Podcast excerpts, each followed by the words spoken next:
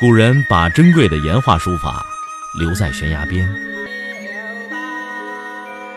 我把时间打磨成碎片，留在你的耳边。拿铁磨牙时刻。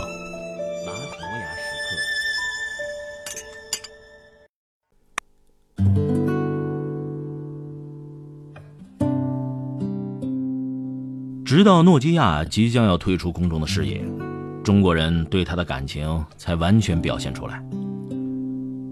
一位小米员工在微博上对被裁掉的诺基亚的员工出言不逊，被国民老公王思聪转发后引起舆论围剿。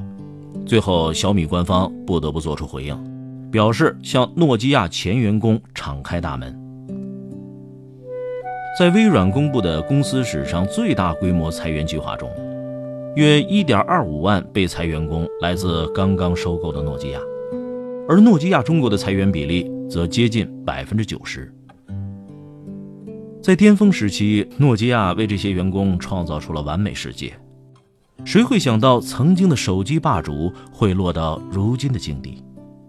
但就是在诺基亚最辉煌的那些年，为如今的堕落种下了祸根。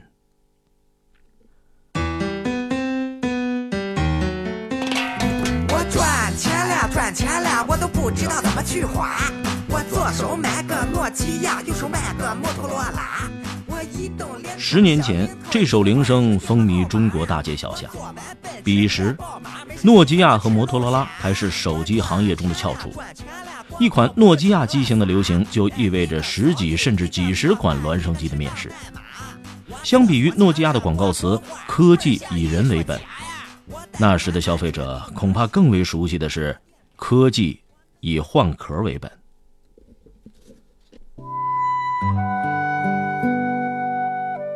尽管十年前一部诺基亚的手机动辄就三四千块钱，但中国消费者对于诺基亚却有着独有的青睐，集中表现为可以砸核桃。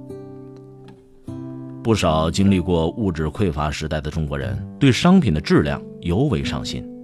最好衣服穿不坏，鞋底磨不破，任何东西一用就能用一辈子。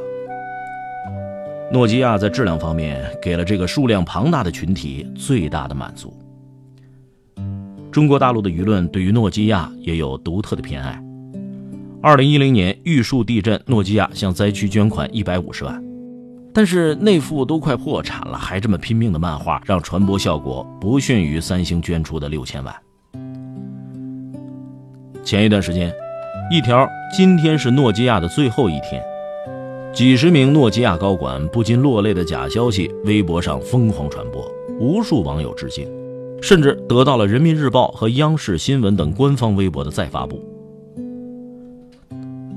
成立于1865年的诺基亚，最初不过是一家造纸厂，之后做过橡胶轮胎，二战后发展卫生纸与电视机产业，直到1967年。经过一系列合并操作之后，今天大家熟悉的诺基亚公司才正式诞生。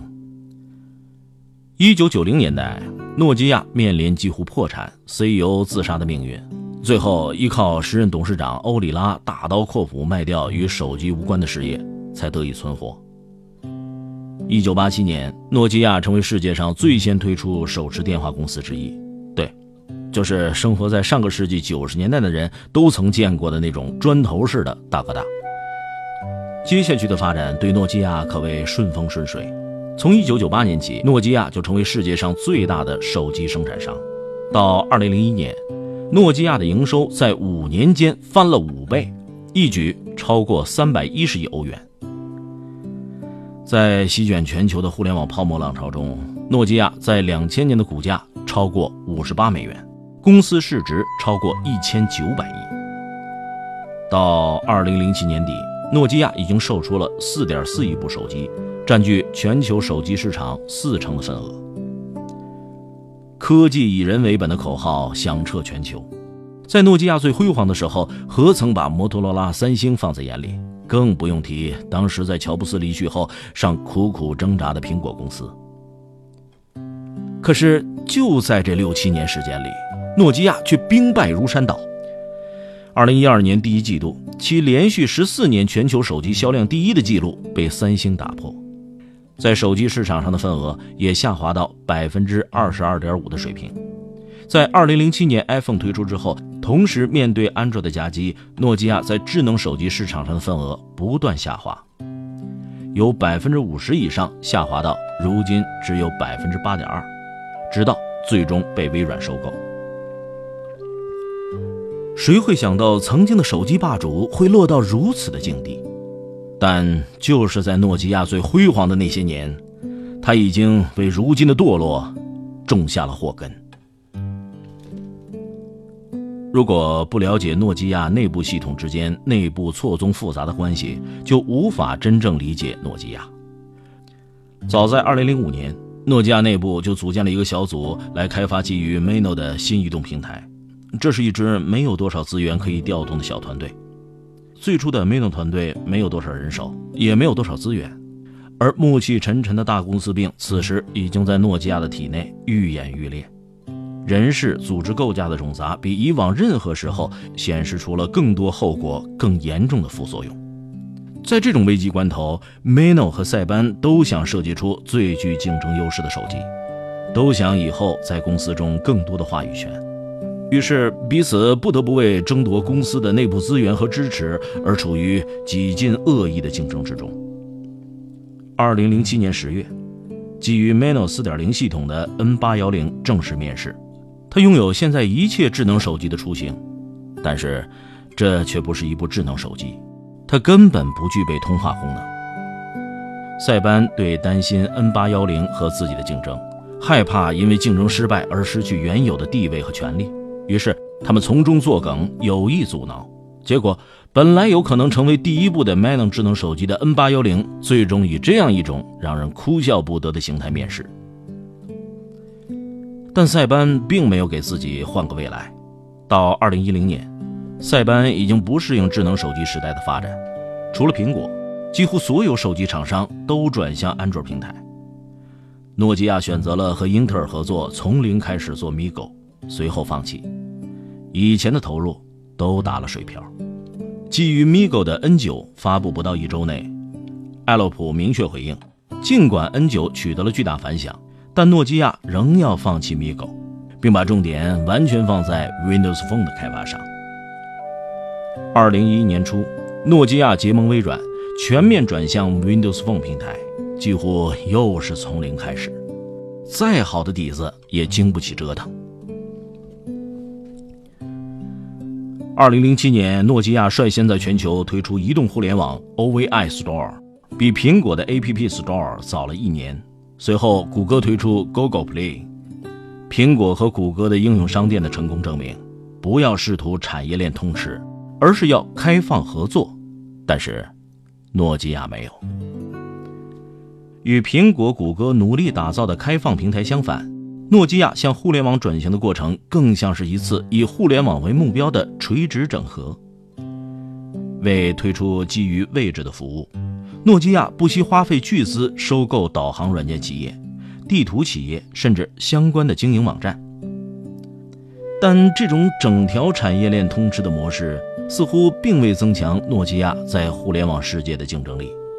在砸了一百五十亿美元的巨资后，诺基亚 OVI 战略。归于失败。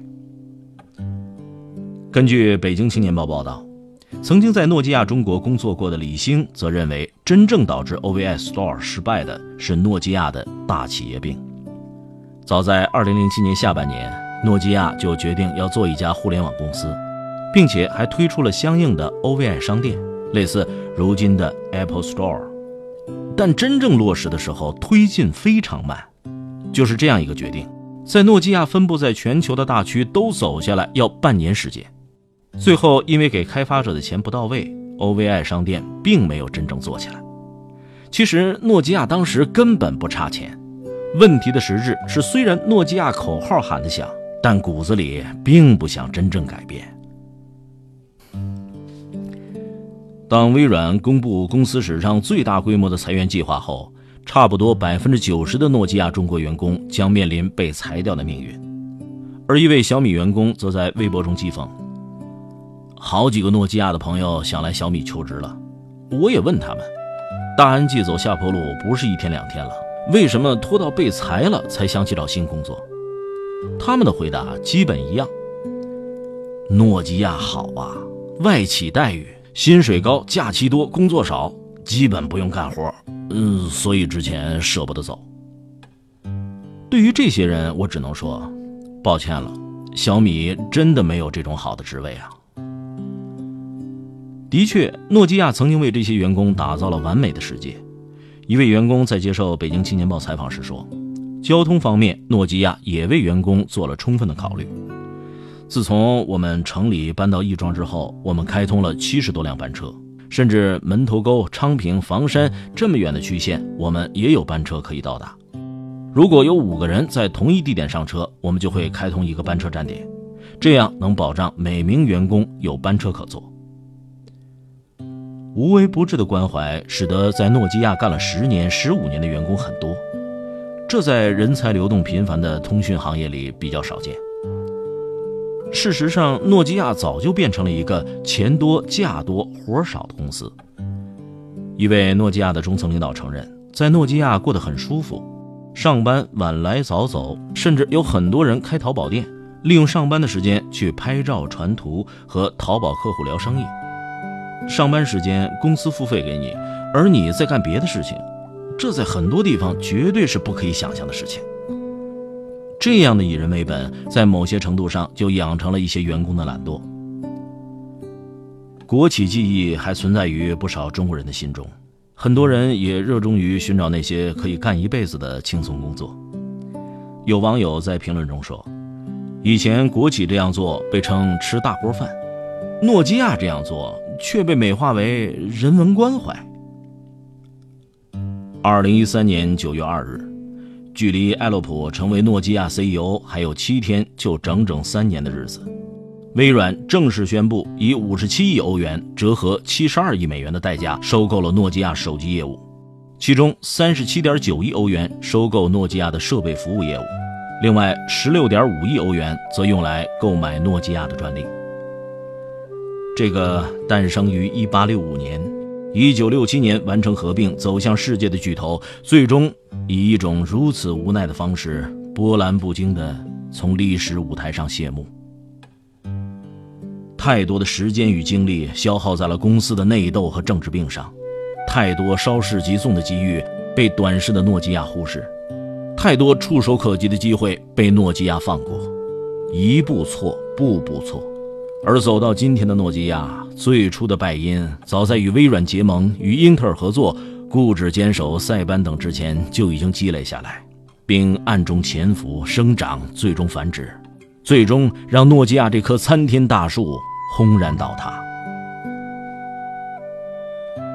在这个云波诡谲的畸变时代，当这些曾经的巨无霸苦心孤诣地寻求自己在新时代中的求生之路时，他们是否会回想起若干年前回归的那个特立独行、桀骜不驯的天才魔鬼混合体？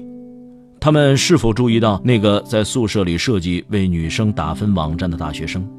是否已经意识到一个新的移动互联网时代的到来？是否看到了新的移动智能时代的曙光？激荡的时代巨流，往往是以悄无声息的方式奔涌而来的。很可惜的是，诺基亚没有谛听，没有动作，于是他错过了这样的机会，眼睁睁地看着自己被新潮流席卷、淹没。于是，在经过长久徒劳的抗争和挣扎之后，诺基亚最终还是覆亡了。